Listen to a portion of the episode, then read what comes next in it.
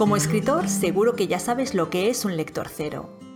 Tal vez incluso hayas entregado tu novela a varios de ellos para que la evalúen y te indiquen sus fallos. Porque esa es exactamente la labor de un lector cero. Leer una obra antes de su publicación para indicar al autor defectos, puntos flacos, clichés o aspectos mal resueltos. Saludos a los fieles seguidores. Gracias por no perderos ni un episodio. Me presento para los nuevos.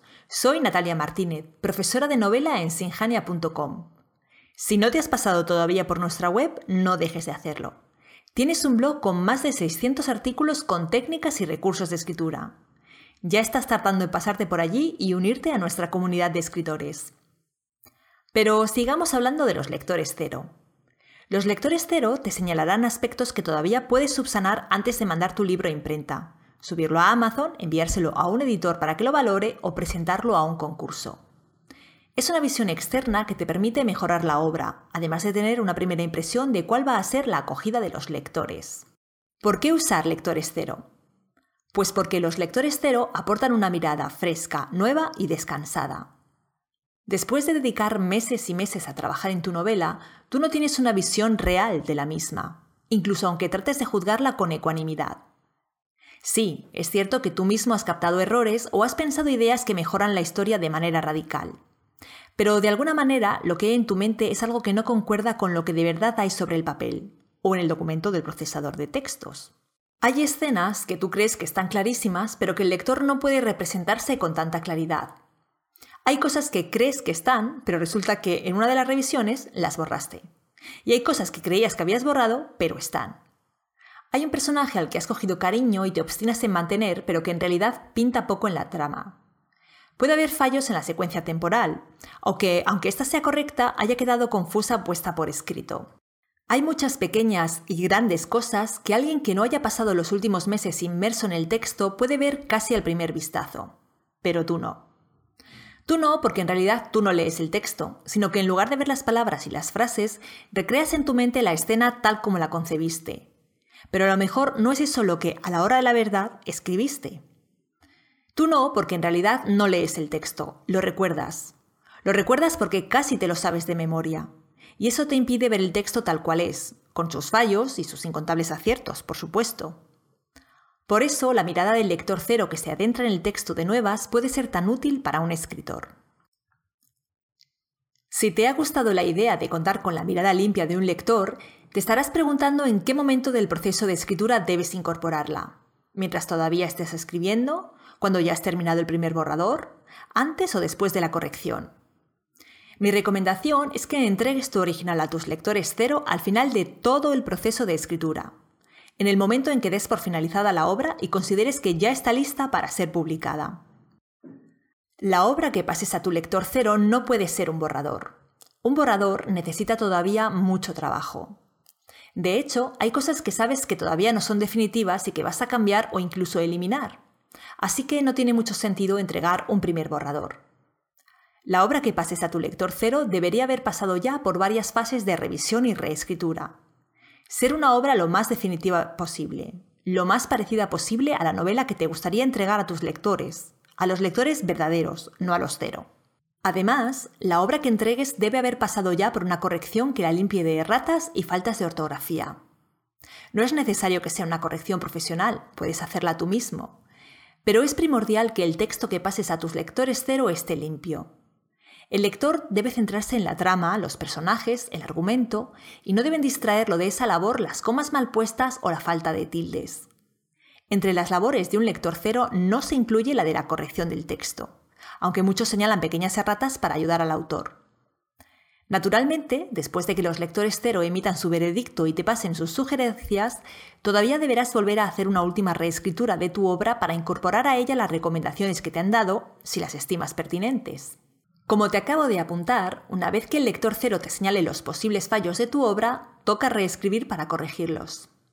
Sí, lo sé, una nueva reescritura supone más trabajo, pero es lo que toca cuando quieres que tu novela resulte perfecta. Repasa atentamente las indicaciones que los lectores cero te hayan dado y valóralas. Tal vez no todas te convenzan. Algunas pueden alejar la historia de la idea original que tenías. Otras pueden ser una mera cuestión de gusto personal Es decir, que al lector le hubiera gustado más que la historia sucediera de otra manera, lo cual no quiere decir que tal y como sucede esté mal. Después, piensa en las diferentes posibilidades de agregar a tu novela las sugerencias de tus lectores cero. Y asegúrate de que las modificaciones que incluyas no afectan a otros puntos de la novela. Si es así, cambia todo lo que sea preciso. Tanto para asegurarte de que las sugerencias de los lectores cero no te alejan por completo de la idea original, como para comprobar dónde introducir los cambios y si estos afectan a otras partes de la historia, los esquemas y notas de la fase de trabajo previo te van a ser muy útiles. Por último, vuelve a corregir. Puede que en las partes que has añadido o modificado se hayan colado errores de ortografía o gramática. Acaba con ellos. O contrata a alguien que lo haga. ¿Es imprescindible contar con lectores cero? En absoluto. Puedes saltártelos y fiarte de tu propio criterio para dar la obra por buena. ¿Es recomendable? Por lo general sí. Pero depende de la calidad de los lectores cero que escojas para enviarles tu libro. Antes te dije que un lector cero puede recomendarte un cambio porque la historia no sucede tal como a él le gustaría. Pero eso no implica que la novela esté mal o que contenga errores. Los lectores cero deben estar entrenados para cazar inconsistencias argumentales, fallos en la estructura. Pueden incluso proponer mejoras en la trama que la hagan más interesante a nivel literario. Seguro que detectan a esos personajes que no aportan nada a la historia y tal vez te digan cómo darles un papel más relevante. En definitiva, los lectores cero tienen que ser lectores excelentes. Si los lectores cero que valoran tu obra no son excelentes lectores, su opinión no solo puede valer poco, puede incluso ser contraproducente. El que una obra pase por el escrutinio de un lector cero tiene un motivo, mejorarla allí donde sea posible. Por eso el lector cero tiene que ser capaz de aportar comentarios e ideas inteligentes que te ayuden. De ahí que el primer requisito de un lector cero es que sea un lector competente. Para ello, sobra decir que un lector cero tiene que ser una persona que lea mucho. Una persona que lee una docena de libros al año no tiene el suficiente bagaje para considerar tu novela desde una perspectiva amplia y rica. Si además de leer mucho lleva muchos años leyendo, mejor que mejor. Sí, mejor un lector cero de 30 años que uno de 20, y mejor uno de 40 que uno de 30. Aquí la edad y la experiencia juegan a favor. Un lector cero también debe conocer las artimañas de los escritores. O lo que es lo mismo, debe saber bastante de los recursos, técnicas y maneras de los escritores. Gracias a esto podrá valorar cuáles has usado tú y gracias a su bagaje lector podrá compararlo con cómo los han usado otros escritores. Y gracias a la suma de ambas cosas podrá darte consejos pertinentes.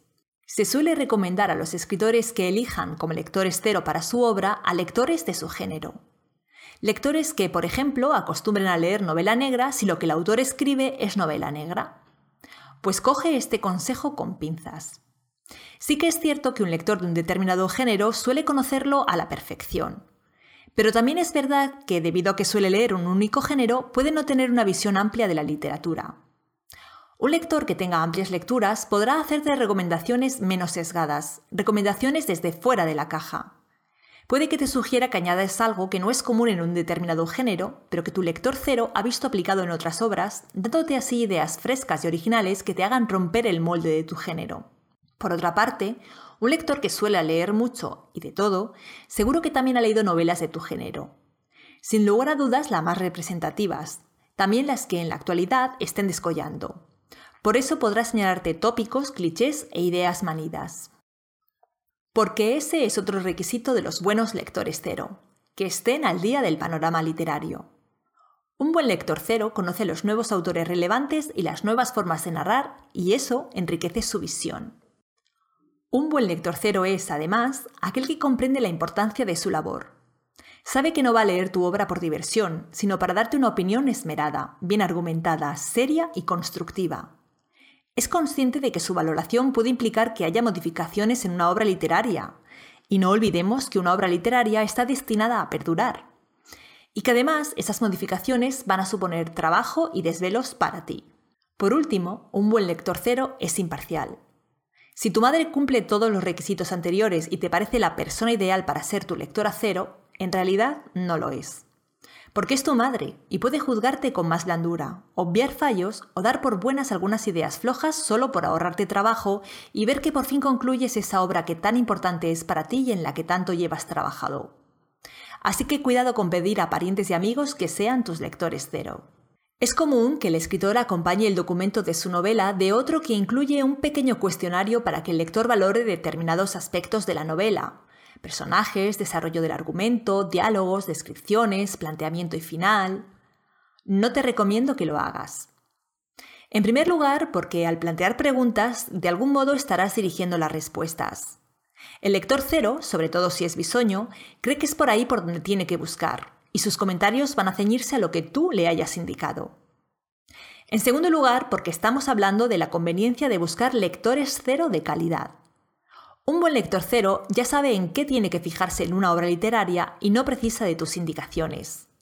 Acompañar tu obra con un cuestionario sobra si de verdad has buscado un buen lector cero. Un buen lector cero puede aportar muchísimo a tu novela. Señalarte errores, incluso darte opciones para subsanarlos o apuntarte ideas que hagan tu novela más compleja, más completa y más robusta. Pero hay algo más que los buenos lectores cero pueden hacer por ti. Aportarte percepciones que puedes usar para promocionar tu obra. De la valoración de un buen lector cero puedes sacar frases, conceptos e ideas que te sirvan a la hora de presentar tu obra a un editor o a un agente. También para construir la página de venta del libro, el correo que mandes a los blogueros literarios o los textos de tus campañas en redes sociales. Porque, como he dicho, un lector cero ve cosas que tú no ves. En parte porque su mirada es fresca y en parte por sus conocimientos. Así que va a poner el foco en aspectos valiosos de la novela que para ti puede que hayan pasado desapercibidos o que no fueras capaz de expresar de manera certera. Ya has visto la importancia que puede tener el trabajo de un lector cero cuando está bien hecho. Es una labor significativa y valiosa que puede salvar una obra regular o convertir una buena novela en una obra maestra. Si te gusta leer es un privilegio colaborar de alguna manera en la preparación de una obra. Y como escritor es un gusto echarle un cable a un colega. ¿Te gustaría que yo fuera tu lectora cero? Pues échale un ojo a la tutoría de proyectos narrativos. Pongo mis más de 10 años de experiencia trabajando con escritores a tu servicio. ¿Tienes un libro publicado y has pronunciado alguna vez la frase mi libro no se vende? Si la respuesta es afirmativa, en el próximo episodio Edu Molina te va a contar qué se esconde detrás de esa frase y te va a dar algunas claves para que cambies las cosas y consigas vender tu libro.